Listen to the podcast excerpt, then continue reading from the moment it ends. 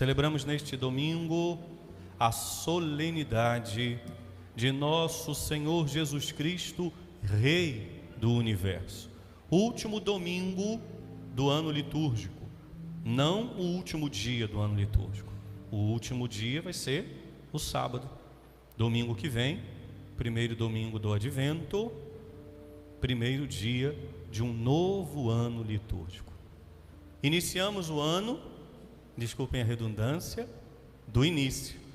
Por isso, o ano litúrgico começa com o advento, a preparação para o Natal. Por isso começa ali, preparando o Natal. E aí, ao longo do ano litúrgico, nós caminhamos a vida de Jesus, até chegar nesta solenidade deste hoje litúrgico, em que nós o celebramos Rei do universo, Ele que veio até nós tornou-se homem igual a cada um, exceto no pecado. Viveu, amou, educou, ensinou, curou, operou milagres, foi entregue, morreu, ressuscitou, ascendeu ao céu, mandou o seu Espírito Santo. Ali ele institui o tempo da igreja.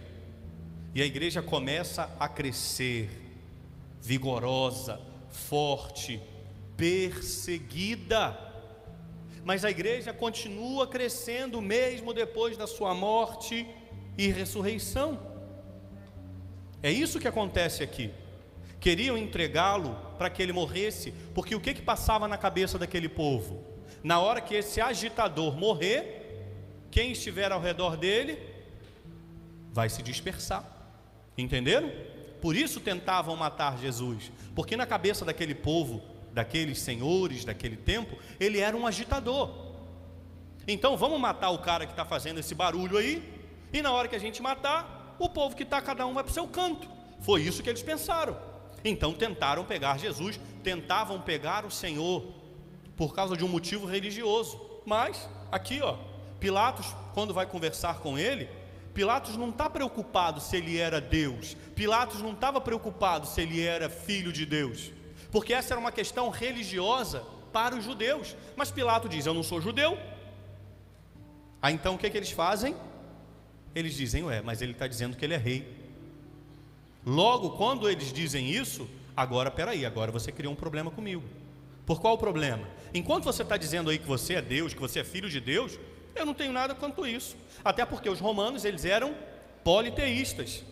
O Deus de Israel era só mais um Deus para eles. Dentro de todo o panteão romano, que nós sabemos, dentro de todo o panteão romano, o Deus dos judeus era só mais um Deus, não tinha problema. O problema é quando ele começou a dizer na cabeça, vamos dizer assim, de Pilatos, que ele era rei. Agora calma aí. Porque se você é rei, você cria um problema com a gente. Porque se você é rei, você se coloca contra o nosso César, o nosso imperador. Aqui é que entra. Estão entendendo aquele diálogo ali? É isso que está acontecendo ali. Então, o nosso Senhor, ele é entregue. Nós já sabemos o que acontece.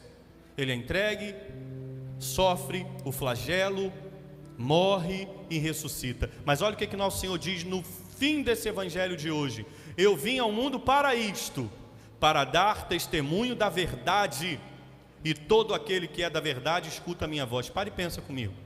Você imagina você crescer do lado de um cara, que você vê que o cara faz uns trem diferentes. O cara multiplica o pão, o cara multiplica o peixe, o cara anda em cima da água, o cara cura o paralítico, o cara faz. Daqui a pouco o cara morreu, pum, acabou. O que, que você ia fazer? embora. Lembra dos discípulos de Emaús? O que, que eles estavam fazendo naquele domingo? Indo embora, porque eles não ficaram na cidade, eles não viram a ressurreição de Jesus, eles estavam indo embora, porque eles estavam vazios.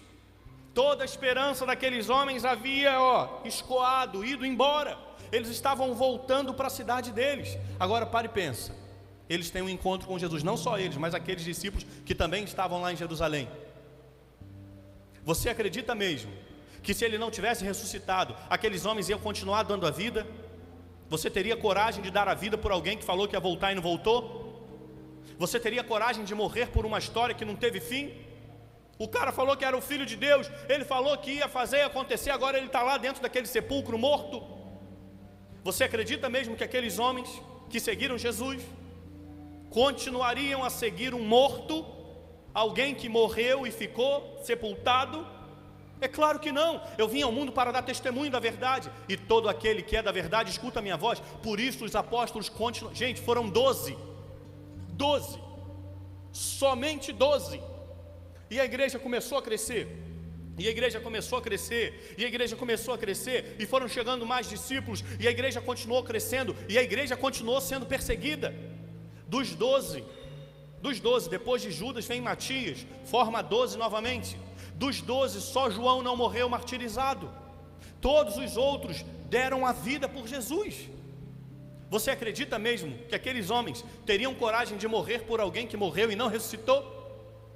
Vocês acreditam que eles iam ter peito de, de, de, de continuar com essa mentira?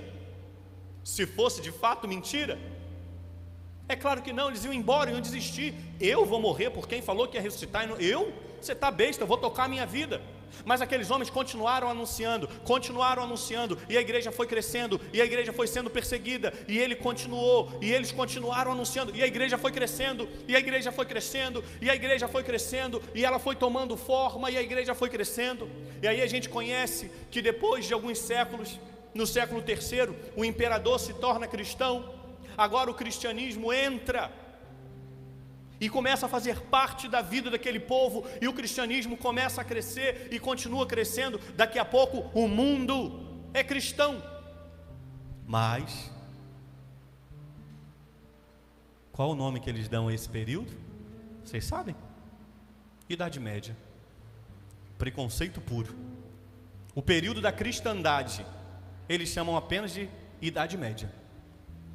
O período mais florescente da humanidade, onde tudo começou, onde as universidades, as profissões, onde a medicina tomou, claro que já existia medicina, mas como quando tudo começou a ser estruturado no tempo da cristandade, no tempo da igreja. Qual o nome que eles dão? Idade Média. Pior, tem alguns professores que ainda chamam de outro nome: Idade das Trevas.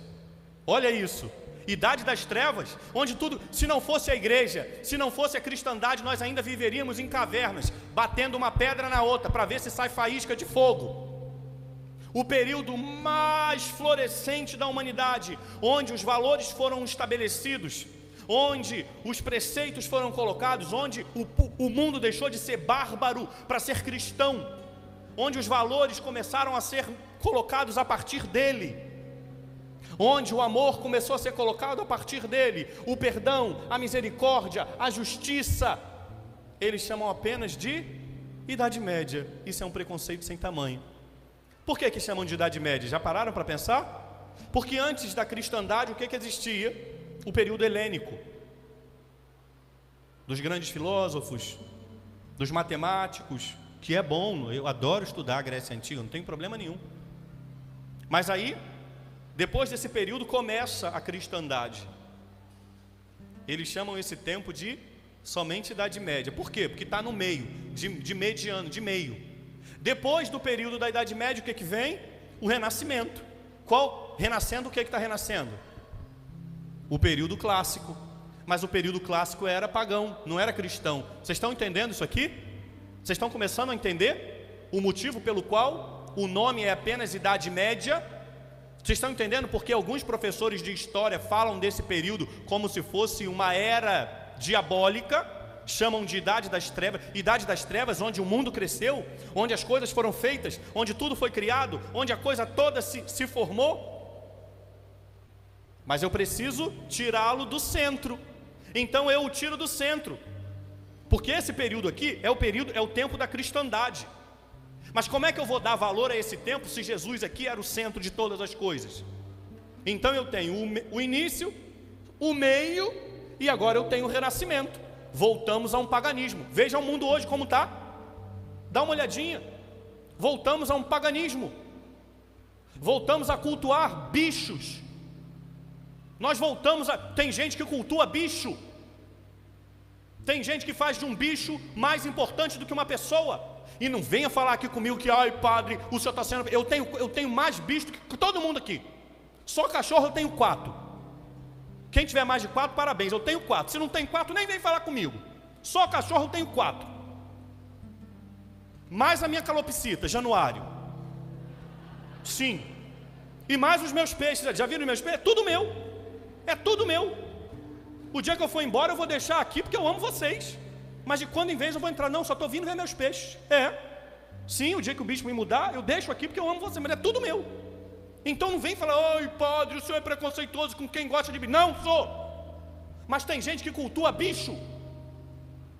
Tem gente que chama bicho de filho. Toma vergonha na tua cara. Ah, eu sou mãe de pet. Mãe de pet, você é uma cadela por acaso? Eu sou pai de pet. Ah, pelo amor de Jesus. Ser humano, bota, bota no mundo, é, é outro ser humano. Ah, padre, isso é uma forma carinhosa de falar. Tomara que seja, mas tem gente que dá mais dignidade a um bicho do que uma pessoa. Passa em cima, pisa. Repito, não estou falando aqui, quem, essa pregação está sendo gravada. Eu vou, eu vou tomar pancada, você aguarda. À tarde eu já estou sendo espancado na internet. Não tenho problema. Antes agradar a Deus do que os homens. Eu não estou falando que não tem que cuidar. Tem meus bichos, a comida dos meus cachorros mais cara do que a minha. Sim, você vai comprar um saco de ração para você ver quanto custa? Crê em Deus Pai, eu estou quase dando arroz e feijão para eles e comendo a ração que é mais cara? Sim, verdade, estou quase trocando com eles. Sim, meu filho, sim, vai comprar um saco de ração para você ver. Estou quase falando assim, né? Porque lá tem Chicão, Tom, e fala, troca comigo, me dá um bocadinho. Então não tem problema você ter bicho, pode ter o tanto que você quiser, cuida bem, leva no veterinário, dá banho, dá todo, dá tudo. Mas para de cultuar animal, porque não é animal, nasceu animal e vai morrer animal. E eu estou falando só da solenidade de Cristo Rei, hein? Mas quando você tira o Senhor do centro, quando nós tiramos Deus do centro, a gente começa a cultuar bicho, a gente começa a cultuar outro ser humano. Então hoje nós vivemos num período em que o homem é o centro, antropocentrismo, antropós, de homem.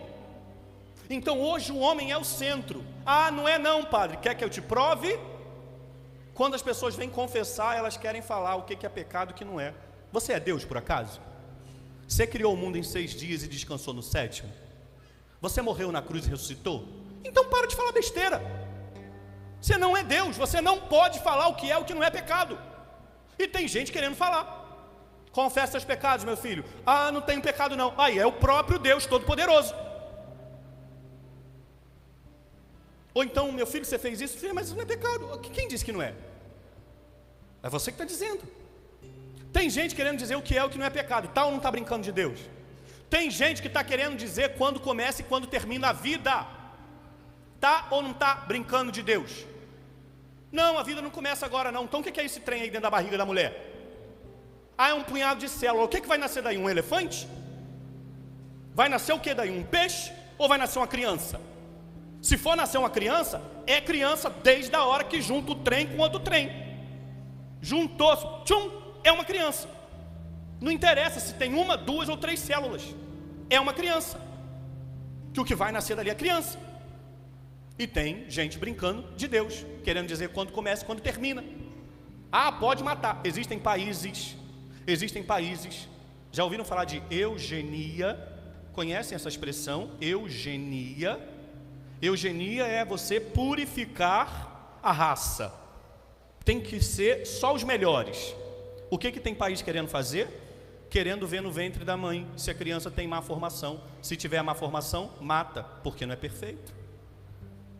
Lembra dos casos dos anencéfalos aqui no Brasil? Como é que eu vou dizer que aquela criança não é uma pessoa? Ah, mas não tem cérebro. Então o que me torna ser humano é um anencefalo, é, é ter cérebro. O que é que me torna humano? Tem gente querendo definir. Então pode matar, porque não tem cérebro. Entendeu? Está entendendo aqui? Saímos do período clássico, pagão, passamos pela Idade Média, Idade das Trevas, que não tem valor nenhum, e chegamos no Renascimento. Que renascimento é esse? O renascimento do paganismo, da cultura pagã e tem um monte de católico entrando nessa onda. Tem gente hoje querendo dizer que o que Deus fez não fez e o que não fez, fez. Está entendendo? Vocês estão entendendo a minha pregação? Tem gente querendo dizer que o que fez, não fez, o que fez, está feito, o que não está feito, vai fazer. Está brincando ou não está brincando de Deus? Porque tiraram o Senhor do centro. Ou Ele é o centro, ou nós vamos começar a cultuar bicho, nós vamos começar a cultuar pessoas, nós vamos começar a cultuar o nosso ego. Ego sou eu, eu. Ego, ego significa eu. E quando eu tiro o Senhor do centro, no mínimo eu me coloco no centro. E aí eu deixo de declará-lo Rei e Senhor de todas as coisas. O que o Senhor está querendo dizer com isso, Padre? Nós precisamos trazer o Senhor de volta para o centro da nossa vida. Nós precisamos começar a trazer e colocar o Senhor de volta no lugar que é dele.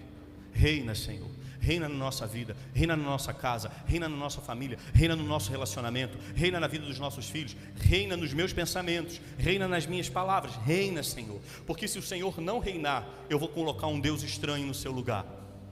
E quantas vezes nós colocamos, queridos? Por isso, a igreja, que é mãe e mestra, entende da nossa necessidade, então ela nos dá a graça e a beleza de celebrar esta solenidade de nosso Senhor Jesus Cristo, Rei do universo para que nós possamos, ó, ter um estalo na nossa cabeça, para que a gente volte, para que nós coloquemos o Senhor de volta no centro. Ok, Padre, eu entendi, eu preciso colocar o Senhor de volta no centro da minha vida, mas como eu posso fazer? Eu vim ao mundo para dar testemunho da verdade, e todo aquele que é da verdade ouve a minha voz. Como é que você pode colocar o Senhor no centro? Seja da verdade. Seja da verdade como os apóstolos foram, seja da verdade como os discípulos foram, seja da verdade como os mártires foram, seja da verdade como os santos foram, seja da verdade, seja da verdade. E ser da verdade significa ir ao extremo. Se você tiver que dar a tua vida, morra por Jesus. Os primeiros cristãos morriam porque não negavam o Senhor. Os apóstolos morreram porque não negaram o Senhor. Pedro, quando estava prestes a morrer, que iam encravá-lo na cruz, Pedro falou assim: calma aí, vocês vão me crucificar? Beleza, mas vocês podem fazer um favor para mim? Me bota de cabeça para baixo, porque eu, não mereço morrer como o meu Senhor morreu. Vocês estão entendendo isso aqui? Que ele morreu de ponta cabeça porque ele não quis morrer igual a Jesus, porque ele não se sentia digno?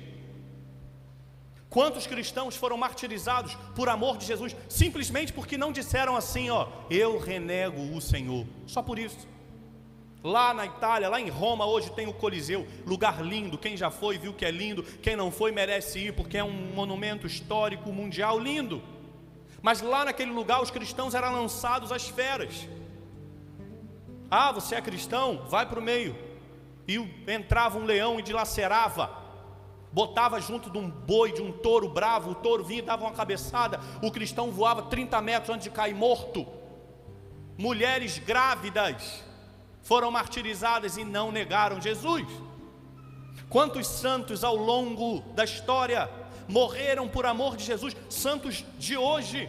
Existem cristãos sendo martirizados hoje, países em que cristãos são perseguidos. E sabe como é que eles descobrem? que a pessoa é cristã? Deixa eu ver seu celular. Deixa eu ver. Ah, tem um aplicativo da Bíblia, cristão morre. Imagina, porque você tem um aplicativo bíblico, você morre. Vou fazer uma pergunta para mim, não vou fazer para você. Essa pergunta é para mim. Padre Julinho, se você estivesse nesse país, você teria o aplicativo da Bíblia no seu telefone? Provavelmente eu não teria. Não sei. Eu acho que talvez eu nem teria telefone. Padre Paulo Ricardo, ele falou uma frase, eu estava dia desses ouvindo. Se você não escuta o Padre Paulo Ricardo, você está perdendo. Pode escutar. Vou criar uma lei aqui na Taquara. Quem não ouviu o Padre Paulo Ricardo vai ser preso. Vou ficar ali no portão, com um terço na mão. Você escuta o Padre Paulo? Escuta, pode passar. Você escuta, não, chupa na perna, toma uma chibatada aqui de texto, vou fazer assim. Quem não escuta o Padre Paulo tem que escutar porque aquele homem é bom demais. E Padre Paulo falou uma frase um dia desse numa formação dele, que parece que foi um soco na minha cara. E eu não tenho problema de dar um soco na sua cara com a palavra do Padre Paulo, porque faz a gente acordar. Padre Paulo disse assim numa das formações dele: Se Jesus voltasse hoje, agora, nós teríamos mais mártires ou mais Judas? Nossa Senhora. Foi difícil até para eu dormir nesse dia. Duro, né? Se Jesus voltasse hoje, nós teríamos mais mártires ou mais Judas? Percebe? É isso que o Senhor espera de nós, que nós tenhamos a coragem de anunciá-lo. E como eu posso anunciá-lo, Padre? Você deve anunciar através da verdade, a verdade do Evangelho, não a sua verdade, não a verdade que você acredita, não a verdade que você quer que seja verdadeira, a verdade do Evangelho, a verdade que homens e mulheres morreram antes de nós, por amor de Jesus, a verdade do Evangelho. Ah, Padre, eu quero muito anunciar essa verdade. Se eu pudesse, eu até morreria por Jesus. Talvez a gente não pegue ainda esse tempo. Talvez, talvez, talvez a gente não pegue ainda esse tempo de morrer no corpo por Jesus aqui no Brasil. Talvez a gente não pegue, mas a gente pode morrer nas nossas manias, nas nossas crendices. A gente pode morrer nas nossas vontades por amor de Jesus. A gente pode morrer nos nossos gostos. Ó, oh, nós estamos fazendo o jejum de Daniel. Hoje é o 14 dia. Você que está fazendo o jejum, você entende que você está morrendo um pouquinho na sua vontade? Quando você olha para aquela comida que você falou, Deus, eu vou te oferecer. Aí, ó, quando eu comecei o jejum, gente, não estou brincando. Quando eu comecei o jejum, no primeiro dia, na segunda-feira que nós começamos o jejum, eu, aqui no pátio da igreja, uma pessoa chegou, ex nilo, do nada, e disse assim para mim: Padre Olim, falei, opa, trouxe um negócio aqui para o senhor. O que que, que, que trouxe para mim?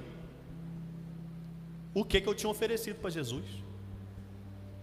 Estou passando raiva até hoje, porque está em cima da minha mesa, botei em cima da minha mesa. Lá onde eu faço o terço da providência, que vocês veem lá, né? Ali é a minha mesa, a mesa da minha sala. Está ali guardadinho. Está ali. Todo dia eu olho e falo assim: vou passar vontade. Vou passar vontade. Eu estou morrendo na minha vontade, está entendendo? É, é, é isso. É isso que o Senhor espera. Para que nós possamos anunciá-lo. A gente vai precisar oferecer. Chegou uma. Você já faz parte do meu grupão do WhatsApp? Se você ainda não faz parte, eu não sei o que está acontecendo com você. Você está perdendo a fé, minha filha? Você está perdendo a fé, meu filho? Não, padre, eu nem sabia que tinha, eu sei, eu estou brincando. Eu tenho um grupão no WhatsApp.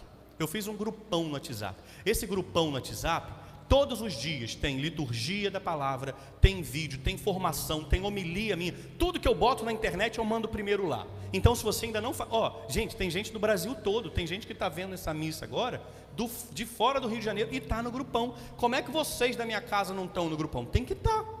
Então, vamos fazer o seguinte: no fim da missa eu vou te dar a dica para você entrar no grupão do WhatsApp.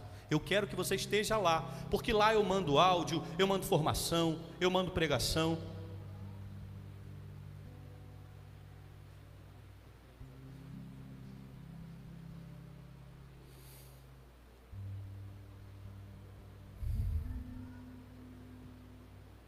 Seu carro está na calçada, vai buscá-lo no depósito. Se o carro estiver na calçada, eu não queria falar, porque vai levantar um 150 mil pessoas agora. Mas se seu carro estiver na calçada, vai dar uma olhadinha, né? Porque tem as vagas, né? Mas se seu carro estiver na calçada, aí, ó. Pega meu terço, que eu vou dar uma chibatada agora, vou dar uma coça. Voltem, vai, mas volta. Ah, meu Deus.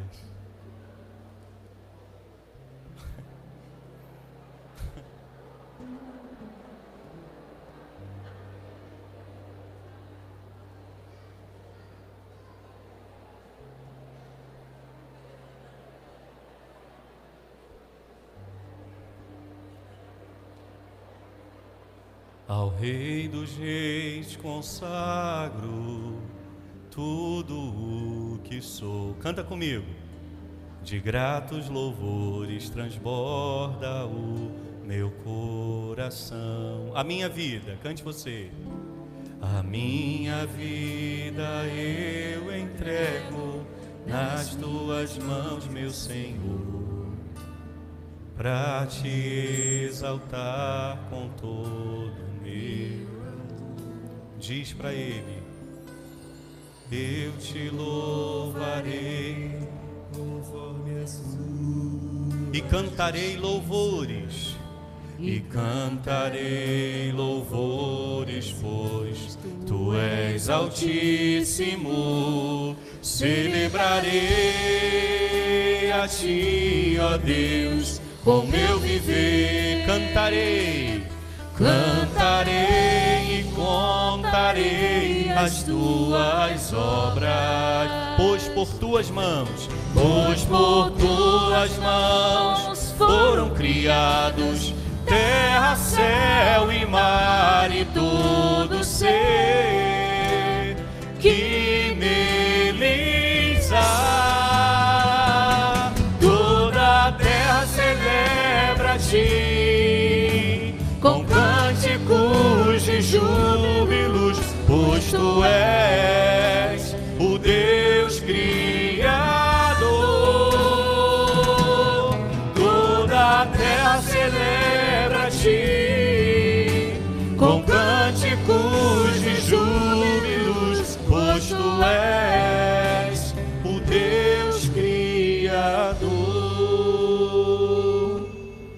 Ou eu faço isso com a minha vida, ou ele não vai ser rei da minha vida.